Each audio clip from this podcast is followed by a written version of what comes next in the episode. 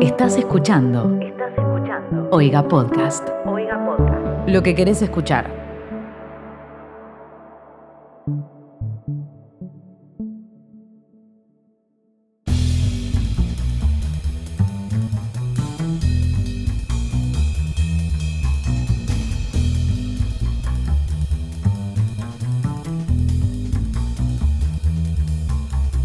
Continuamos entonces en esta segunda parte de este episodio especial de Infodemia, hablando sobre todo lo que está pasando en, eh, en el mundo, no solo con el coronavirus, sino con todo, todo, todo lo demás. Ajá. Para hablar de, de la impunidad, que es algo que a mí, por lo menos dentro de, que es, dentro de lo que es eh, el periodismo y me interesa muchísimo lo que es la ética Sí. y la moral dentro del periodismo. Y hablando de vuelta también, trayendo a la colación nuevamente toda esta lucha que hay contra la ciencia, ¿no? Esta, esta, eh, este intento de vuelta al oscurantismo que tenemos de varios medios. Eh, eh, no- Sí. Este domingo volvió el programa de la Nata Ajá. Sí, sí, me enteré. y lo, lo acusaron a Diego Golombek, que es uno de los... que eh, trabajaba en el CONICET. eh, o trabaja en el CONICET. Sí. Exactamente, que aparte es uno de los eh, divulgadores, eso, divulgadores científicos más importantes que tenemos en Argentina, de haber eh, tomado un subsidio del Estado por 100 mil dólares. Y, y Diego Sí. Golombek tuvo que salir a hablar y decir, no, miren, en realidad el tema era así, hay un subsidio eh, para la lucha contra el COVID que es de 10 mil dólares y yo renuncié a eso Sí. y, en ese, y en este lugar está otra investigadora. Ahora, la acusación ya está hecha, entramos en la posverdad, la acusación ya Tremendo. está hecha, ¿y quién se hace responsable de lo que se dijo? Absolutamente nadie. O sea, no hay una Sí, sí. investigación, no hay un juicio, eh, ni siquiera un juicio de, de valor respecto. O sea, ¿a vos te parece que la nata va a salir a pedir disculpas de lo que, respecto a lo que dijo? No, por supuesto que no. Por supuesto que no. También se la dieron a Paenza. Es como que, o sea, realmente atacaron eh, las caras visibles de la ciencia argentina, Sí. ¿No? Sí, sí, sí, sí. También hubo bastantes discusiones con, eh, si no me equivoco, con Khan, que es eh, tal vez una de las personas más interesantes para escuchar eh, respecto a, la- a todo lo que tiene que ver con el, el coronavirus y la cuarentena, porque es una persona que habla con tanta eh, claridad que es directamente imposible discutirle. Siempre, siempre que buscas una entrevista a, a Pedro Khan le están intentando le están intentando hacer pisar el palito y el tipo habla con una claridad impecable. Sí. Eh, y es eh, en ese aspecto es imbatible. ¿Te Pero bueno, enteraste? volvemos a esto de que eh, la gente, hay cierto grupo eh, que tenemos en los medios que está intentando combatir a la ciencia con total impunidad, Sí. porque total no pasa nada. ¿Te enteraste toda de la movida que organizó en, Twitter un periodista científico que se llama, creo, se apellida Ballarini? Me suena. Bueno, el muchacho este se ha constituido dentro de, de lo que es Twitter en una referencia para hablar en temas científicos. Maneja buena información, es muy claro a la hora de comunicar y lo que hizo ahora es intentando combatir esta, esta infodemia, es crear un hashtag y convocar a personalidades, influencers, a compartir información científica una vez por semana. Sí. El hashtag es info de la buena, creo. Y empezó con algunos muchachos como Miguel Granados, eh, algunos periodistas también deportivos, medio como al tuntún, pero con buena leche. Y la verdad que tuvo una repercusión tremenda, intentando dar batalla en un campo hostil para el conocimiento, para, para lo fáctico, como es Twitter. Sí, las también redes en- sociales. las redes sociales en sí. Y en ese sentido eh, hizo todo un trabajo para, para poder combatir esto que vos contabas. Yo no sé si, si vos visualizás cuando decís de la, de la poca responsabilidad, del periodismo, esas cosas, si pudiste ver al periodista de Todo Noticias de TN, eh, Nicolás Viñaski, si te enteraste lo que él hizo, que en su momento fue muy criticado. Respecto a su sobrina. Ah, ahí va, a su sobrina, sí, sí, sí, sí, sí, sí. entonces lo sabes. Eh, Sí, de que lloró en cámara porque el- debido a la cuarentena no podía conocer a su sobrina.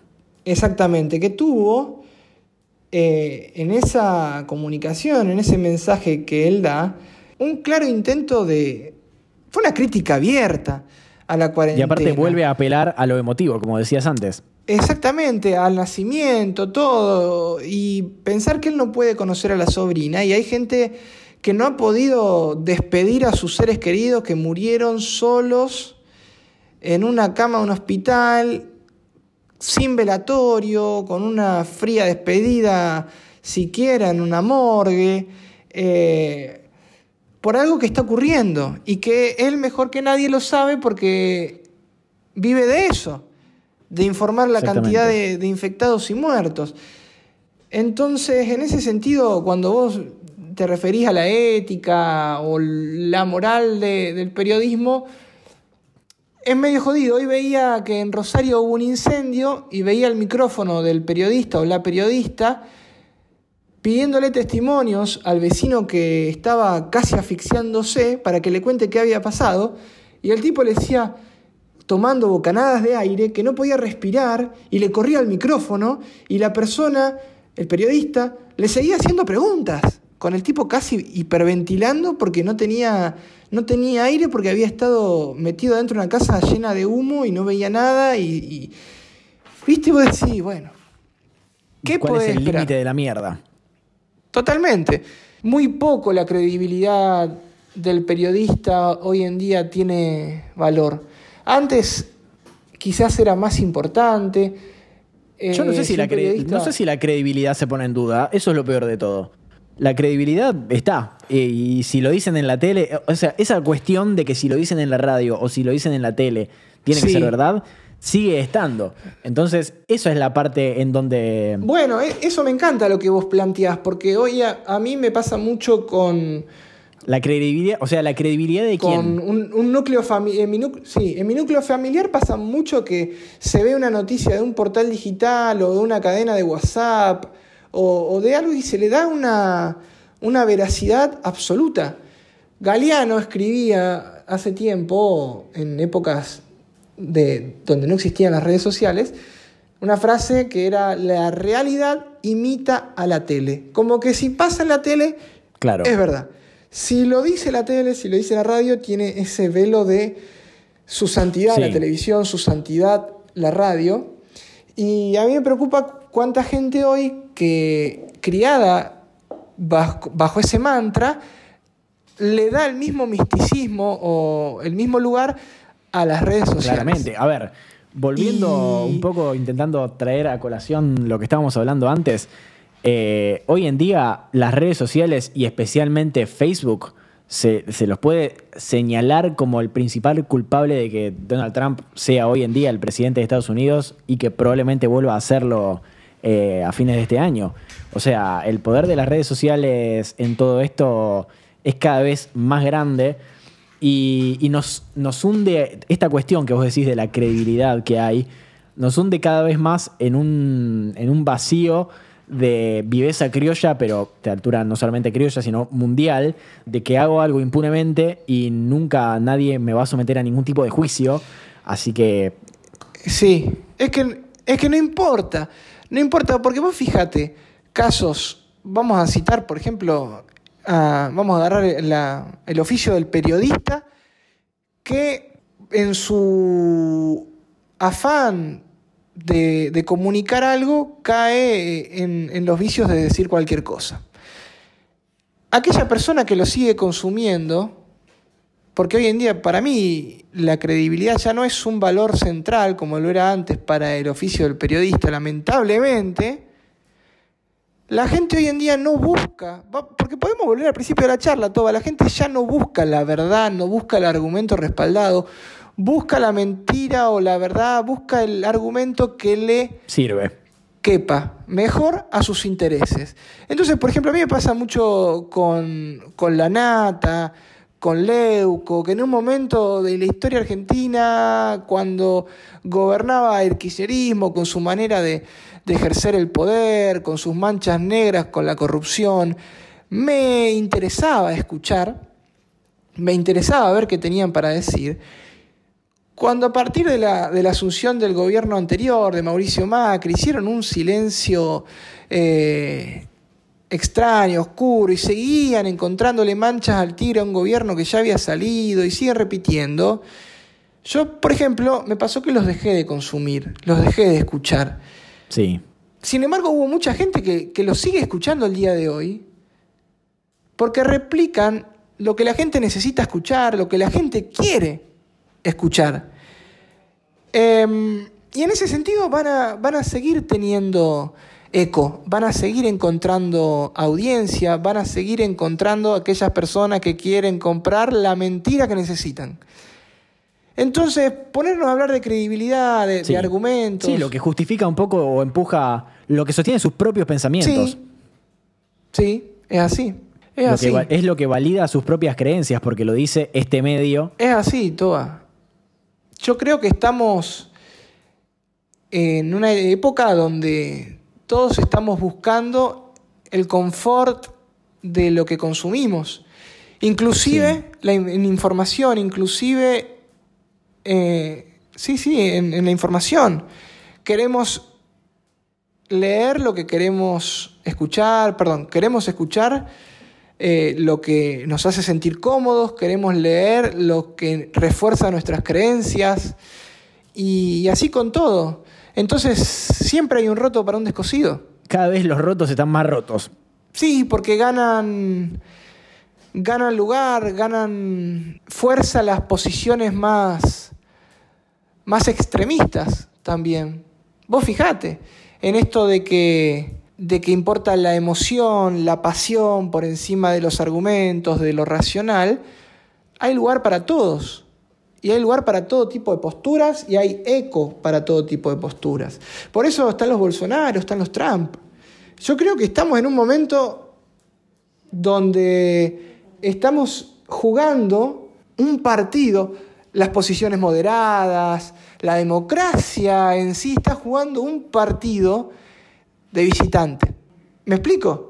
Sí. Cuando un equipo sale a jugar de visitante, ¿qué pasa? No conoce la cancha, en los vestuarios le ponen el agua fría, le cortan la luz, La hinchada le grita. la hinchada lo putea y el árbitro le tira en contra.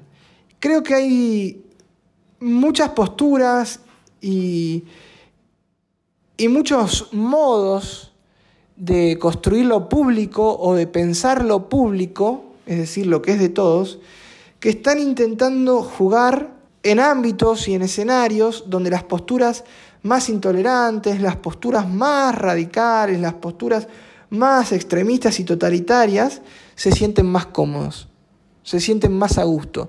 Entonces, en el hecho, por ejemplo, donde el caso de Trump ganó una elección teniendo en contra todos los medios de comunicación masivos de los Estados Unidos, a muchísimas de las fuerzas vivas del país en contra, jugando un papel preponderante, vos lo dijiste hace cinco minutos muy atinadamente, en las redes sociales, Claro. encontrando eco, encontrando réplica, encontrando también, eh, cuando digo eco, no digo solamente un retweet, ¿eh? No, no, no. No, no. solamente un retweet, ¿eh? digo gente que opina y que acciona en esa clave, en la clave de llevar a discusiones eh, donde no hay grises, donde hay un abismo que se le ofrece a aquel que piensa distinto, donde las posturas y las acciones son sin matices y son totalmente extremas, totalmente radicales. Y si intentamos desandar a partir de lo racional todas esas creencias y vamos a perder o estamos perdiendo. Eh, cuando decimos, mirá, eh, no puede ser que... Intentar, voy a, voy a ser claro, intentar desarticular ese tipo de posturas extremistas, pasionales, emocionales, desde la fría argumentación de datos Es que, claro, contra lo, contra lo intolerante no se puede razonar. Claro, no, pero estamos eh, intentando sembrar en el mar a veces. Me parece que, que va por ahí y por eso triunfan estas posturas y yo creo que, que es muy probable que el- la pospandemia encuentre a todos estos tipos de movimientos eh, fascistas, nacionalistas, radicalizados, en una mejor situación para sacar provecho de la pospandemia. Porque ¿cómo, qué, qué hace, qué ha hecho la pospandemia además de sumergirnos en un carrusel de emociones?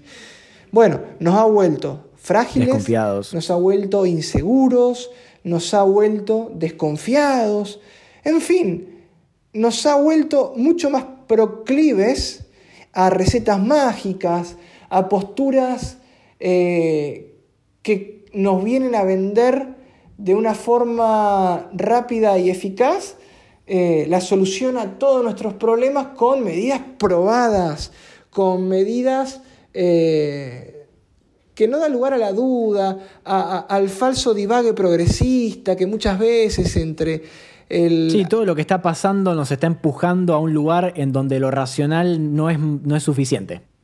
No, no es suficiente ni, ni, ni parece ser la clave, porque, por ejemplo, si la ciencia no lo vio venir, si los estados no lo vieron venir, si... eh, Viste, también es un descrédito, ¿eh? Ni hablar, o sea. es un descrédito todo esto para la humanidad o para el saber, qué sé yo. Es como cuando nos comparan con Estados Unidos y dicen allá ni siquiera tienen la cuarentena completa o ellos no estaban en cuarentena, claro.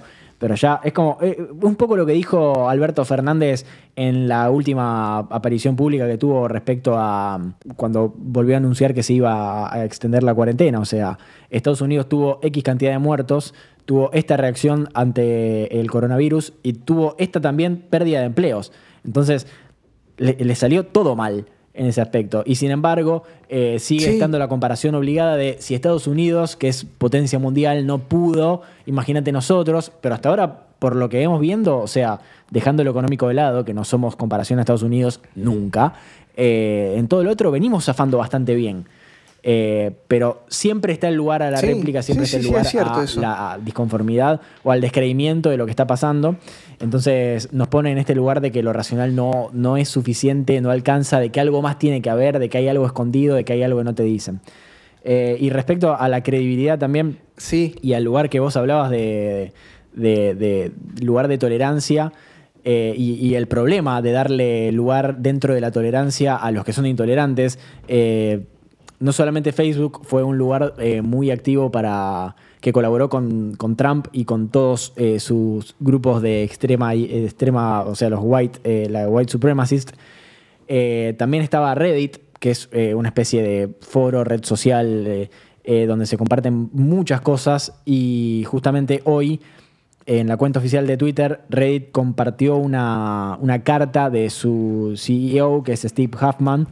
En esa carta, o sea, lo que pone en el tweet es, nosotros no toleramos el odio, no, no toleramos el racismo, no toleramos la violencia, eh, y mientras eh, tratamos de pelear contra estas cosas en nuestra, eh, nuestra plataforma, nuestros valores queremos que queden claros. Y acá una periodista les responde, estoy, me siento obligada a mandarlos al frente y decir que esto no es así. Ustedes deberían haber cerrado muchos subreddits, de, fundamentalmente Epa. de White Supremacist y uno que se llama en particular guion bajo Donald. Eh, y, en vez o- eh, y en vez de eso, lo que se encargaron de hacer fue amplificarlo eh, y con eso lograron amplificar muchísimo racismo, muchísimo odio, que esta gente que es claramente muy intolerante encuentre a otras personas más intolerantes para no solamente reforzar su postura, sino también para unirse y organizarse, que es lo último que necesitamos. A ver, todas estas cuestiones de que ayer saliera todo este grupo de personas a, sí. a organizarse, con, hacer una contramarcha, combates de béisbol, eh, eso se organiza en algún lado. Y si le das espacio a esto, vas a darle espacio a todo este odio. Sí, sí, también. sí.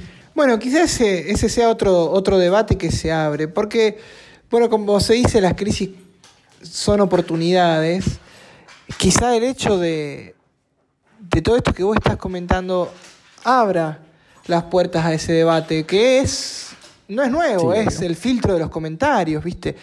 Eh, puede ser que ocurra eso, ojalá. Pero bueno, ¿querés agregar algo más en este episodio muy alegre? Es como para que la gente ahora termine de escuchar esto y vaya Sí, a pegarse un corchazo. Yo recomiendo que pongan alguna serie que se rían. Vamos.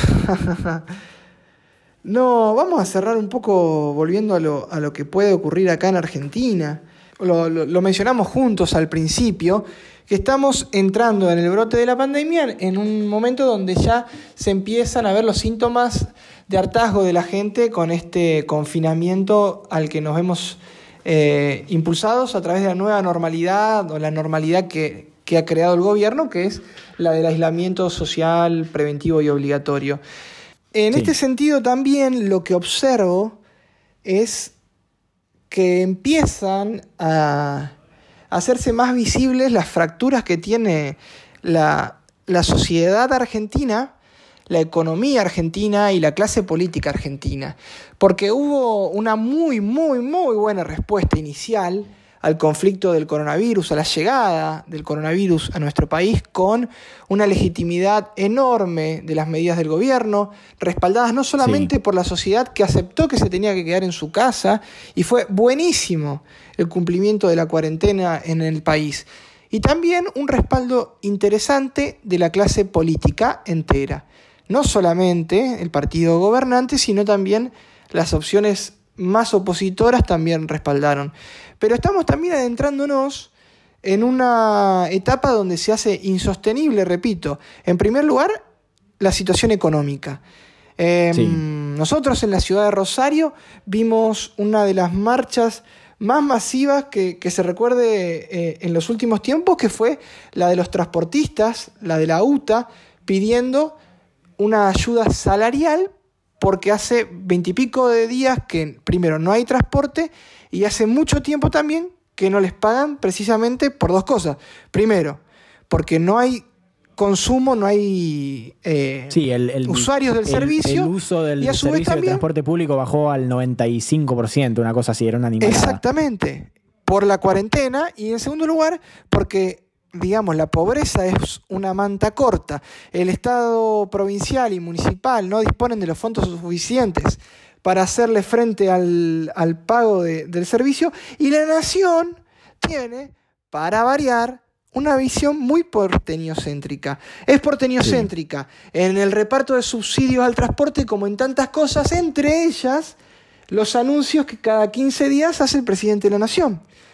Claro. No solamente en torno a que Buenos Aires son, eh, Buenos Aires o el AMBA, como le dicen ahora, el área metropolitana de Buenos Aires, es la zona más afectada, Nuestro sino propio también Chernobyl. que, sí, además de, de- de ser el, el nuestro Chernobyl, eh, ocurre que ni siquiera comunican que, por ejemplo, en Rosario o en Santa Fe hay poquísimos casos, que hay provincias que ni tuvieron casos. Después Alberto Fernández cada tanto sale a decir que el AMBA no es el país todo, pero vamos a ser sinceros, Dios atiende en Buenos Aires, fue, es y será una frase que, que no miente. Y en ese No, sentido aparte, también... Lo dijo también, lo dijo también Kisilov. El, el 57%, 60% de las grandes empresas tienen sede en el AMBA. Entonces, Sí. eh, ahí tenés un gran problema para la economía. Totalmente. Y también lo que, lo que vemos, vemos o hemos charlado hace un rato es que la, la clase política ahora ya no, no es igual de condescendiente y le muestra los dientes. Es decir, si no flexibilizan la cuarentena, va a ser un derrumbe económico por culpa del gobierno que no flexibilizó la cuarentena. Sí. Ahora bien, estoy seguro y quédate bien tranquilo que si se flexibiliza la cuarentena y hay un rebrote muy importante y se cuentan los muertos a decenas, Se lo van a cargar todos al gobierno. por supuesto, un gobierno asesino, un gobierno que no cuidó a su población. Más que nada va a en- e- ser un gobierno que hizo las cosas mal porque empezaron la cuarentena antes de lo que deberían. Eso va a ser lo que van a decir. Sí, sí, que yo no creo eso en el sentido de que, porque no hay que olvidarnos un poco de dónde estábamos hace 70 días, que era el siguiente escenario. Si viene ahora el virus ya mismo, nos agarra cagando Con- sin papel. Con los pantalones bajos, sí. Exactamente.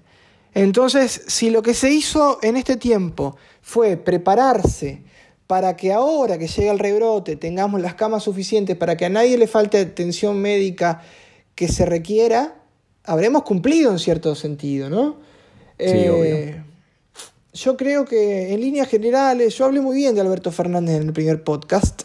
No podría hablar igual de bien en esta oportunidad porque creo que, que ha habido cosas que, que no, no me han gustado. ¿Cómo Por qué? ejemplo, te repito, esta visión porteñocéntrica Sí. de, de comunicar, de involucrarse, eh, de reparto de fondos.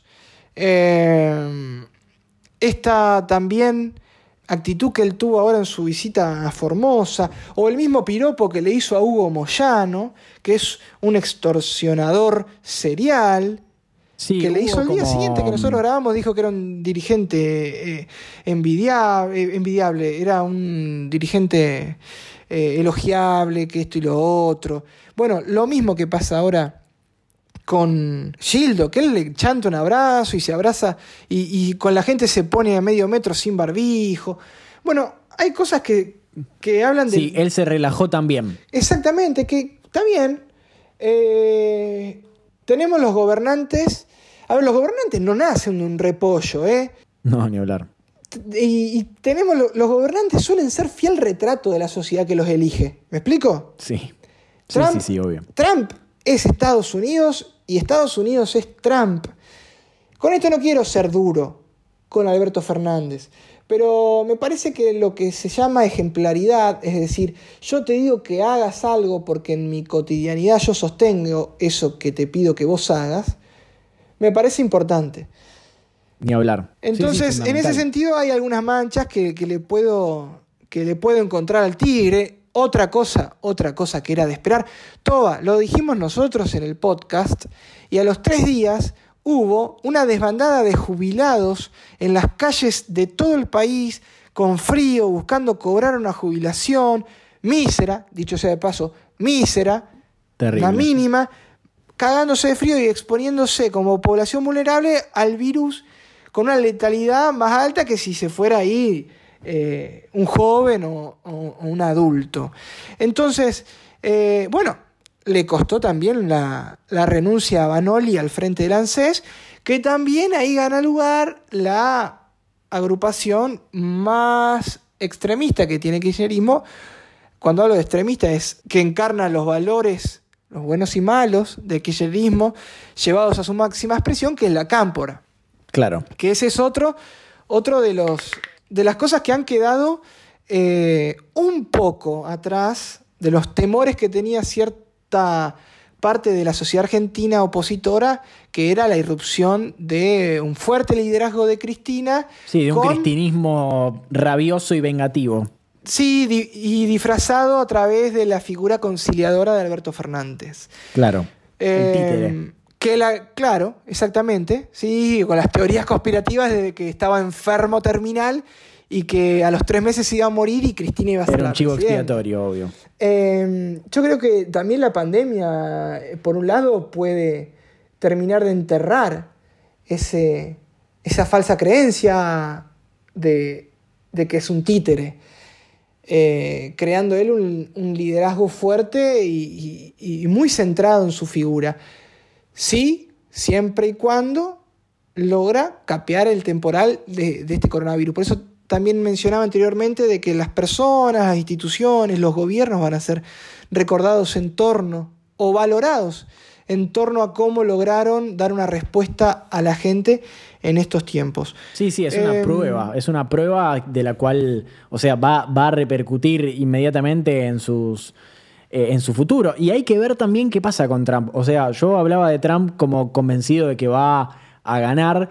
Porque, primero, porque la democracia representativa que tiene Estados Unidos es básicamente un chiste. O sea, su sistema electoral es, eh, es más parecido a un juego de mesa que a un sistema electoral serio para el país más importante del mundo. Sí, sí, eh, es muy, es muy indirecto, claro. Entonces, eh, ya teniendo eso en contra, eh, el no tener el, el candidato opositor lo suficientemente fuerte eh, Sí. eh, le da solamente más probabilidades de ganar. Ahora, Trump manejó pésimamente eh, eh, todo lo que tiene que ver con el coronavirus. Hay miles de respuestas a periodistas en las cuales les falta el respeto de manera terrible, pero a la gente que le vote eso lo encanta. Entonces, va a haber más gente que lo vote que gente que no lo vote por esto. Sí, sí. El problema es cuando, que le pasa a muchísimos gobiernos de tinte más autoritarios, de tinte, sí, con un discurso fuerte, eh, de contrastes, que permanentemente está rivalizando, es que corren el riesgo de hablarle siempre a la misma gente. A veces ese- esa comunicación panfletaria eh, pierde en erotismo. A ver, no hay nada menos erótico que la, que la pornografía pura y dura. Y muchas veces la continuación y continuidad y repetición de esos discursos de panfleto, de barricada, terminan convirtiéndose en algo tan repetido que pierde su efecto de enamorar, de seducir, de, conquistar a la gente. Y no solamente a, a la gente que todavía no conquistamos, sino a los que ya teníamos conquistados. Encerrarse comunicacionalmente en su núcleo duro fue uno de los errores que ha llevado a, al kirchnerismo a perder la elección del 2015. Eh, era un discurso tan, tan de William Wallace. eh, William Wallace el era culo a los ingleses, sí. Claro, y sí, de corazón valiente, y la verdad que no alcanzó. No alcanzó. A veces tenés que salir a pescar fuera de tu propia pecera para ganar una elección. Y cuando vos te, te encerrás en, en esos discursos, se hace muy difícil. Entonces, Por supuesto, pero recordemos es también, y para, para usar tu analogía, que el que va a ver porno no busca romance. No, Así pero que- mucha gente busca romance. Sí, o obvio. necesita el romance. Y dentro de, de eso vos necesitas a todo. Para ganar una elección necesitas cuanto más. Ese es el problema, ¿no? Ese es el problema. Y en ese sentido, eh, es un riesgo. Es un riesgo el encerrarse. eh, porque esa gente supuestamente vos ya la tenés. Podés no perderla. Pero tampoco vas a estar ganando votos de esa forma. No, Nuevos por votos. supuesto. Por supuesto, pero bueno, eh, si, hablamos de Estados, si hablamos de Estados Unidos es una cosa, si hablamos de acá es otra completamente diferente. Ni hablar, ni hablar. Eh, y, y bueno, nada, habrá que ver qué pasa en este tiempo. Eh, ya, ya no me quiero ni imaginar de qué vamos a tener que estar hablando dentro de un mes si volvemos a grabar esto. Es que es imposible saberlo. A este ritmo es imposible saberlo. Eh, siempre es tentador apelar a las opciones binarias. A, A la en este caso sí. podría ser economía o salud, como ya se le propuso a Alberto Fernández y que en esa falsa dicotomía, porque la experiencia y los datos duros han indicado que es falsa, Estados Unidos no cerró sus actividades y cayó el empleo estrepitosamente, peor que en la crisis del 29. Terrible. Entonces, no, no, no, no, no caigamos en, en plantear opciones binarias. Fue lo que dijo también Alberto, Alberto también. Fernández. No siembren angustia. Sí, Una frase que me pareció también. brillante. Sí, a mí, a mí esa frase me encantó. Me encantó. Me encantó. Porque me pareció muy apropiada. A mí me gusta que, que él en parte de, de su comunicación refleje o responda a, a lo que a veces se quiere generalizar desde algunos ámbitos. Ese Alberto Fernández, eh, contestatario, enojado pero lúcido, me gusta mucho. Había un tuit que había leído justamente que decía eso. Me encanta la gente que cuando está enojada habla más claro. ¿Viste? Sí. A mí, eh, en mi carrera como comunicador, me tocó asesorar en comunicación a, a- a un ministro. Y en una vuelta fuimos a. Lo acompañé a dar una charla en un auditorio. eh, no te digo hostil, pero que estábamos en medio de una paritaria De visitante. de visitante. Entonces, en un momento dado, en un momento dado, le una persona del público le grita algo, totalmente fuera de lugar, innecesario y muy provocador. Bueno, en ese momento yo dije, bueno, acá se pudre todo. Sin embargo, fue una. No, por supuesto no tuve tiempo de asesorar ni nada, era en vivo, ¿viste? Y fue uno Sí. de los momentos que, que más disfruté de ver a, a- al Decirle, preguntale a ministro. tu vieja. Sí.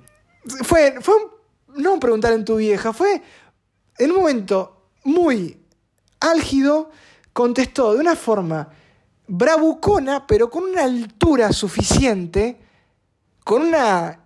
hil- hilvanando la- las frases, las oraciones, de una manera tan elegante, mientras chocaba argumento contra argumento, que fue muy, muy lindo y- y la verdad que me gustó.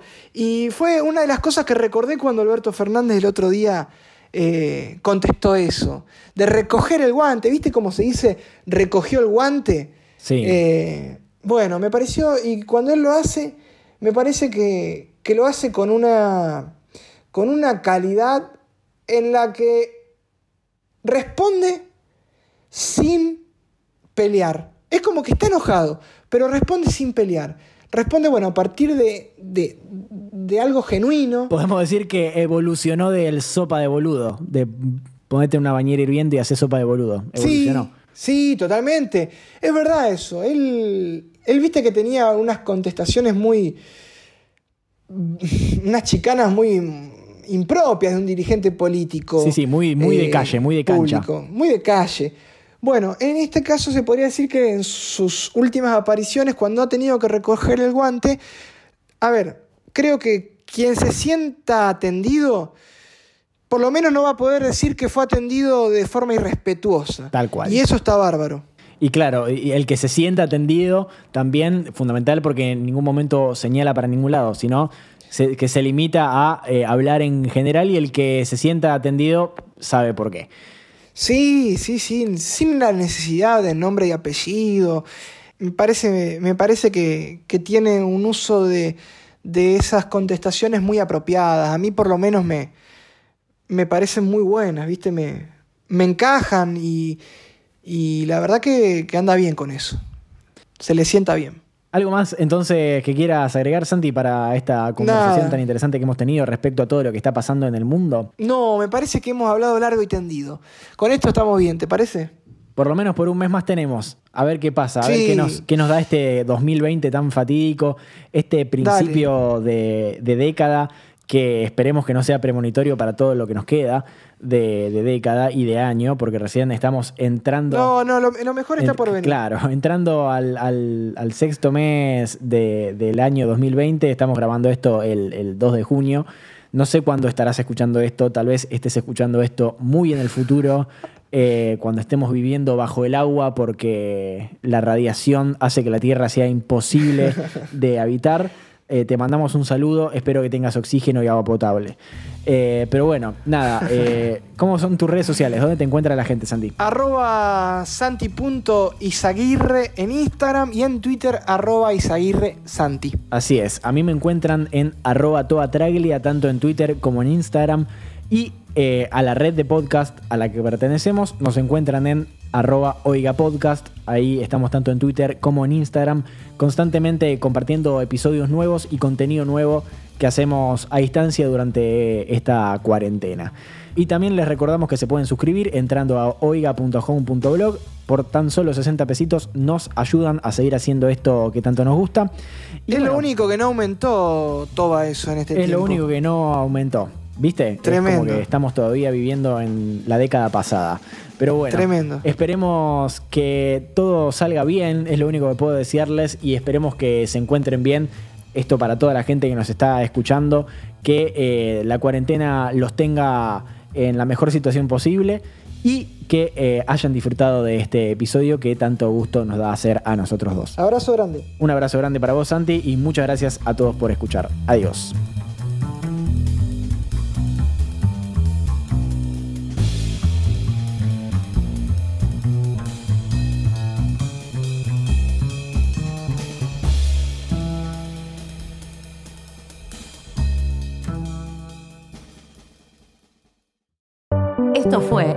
Podcast de Oiga. ¿Querés escuchar más? Seguinos. Arroba Oiga Podcast.